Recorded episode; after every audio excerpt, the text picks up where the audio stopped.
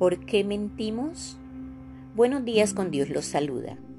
Por lo general la gente miente para quedar bien, excusarse para obtener lo que quiere, para no perder ciertos derechos, para dar una mejor imagen de sí mismo, para no ofender o hacer sufrir a otras personas con la verdad, porque no saben o no pueden decir que no para postergar decisiones, para evadir responsabilidades, por temor al rechazo o al castigo.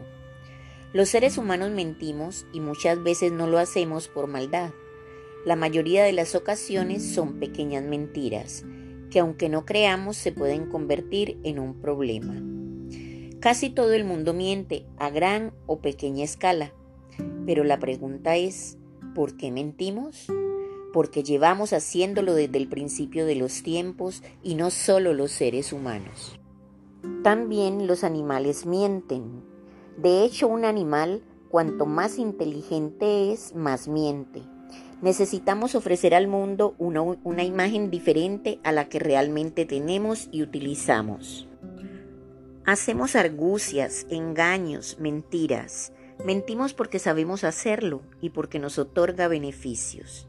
Mentimos desde muy pequeños. Los niños mienten a través de la observación. Ven a los adultos y a sus propios padres mentir.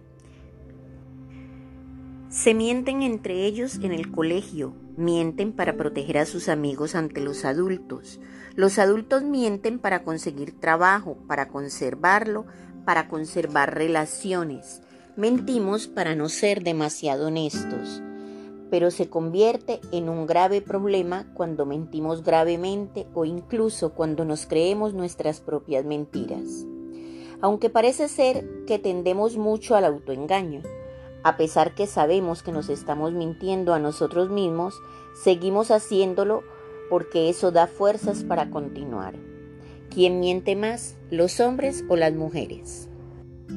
Según estudios realizados en Londres, los hombres mienten más que las mujeres en un promedio de una mentira más al día, mientras que las mujeres dicen alrededor de dos mentiras al día. Los hombres dicen tres.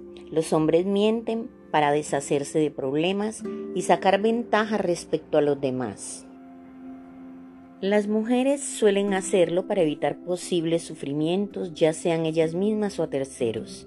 En las mujeres los sentimientos aparecen de por medio.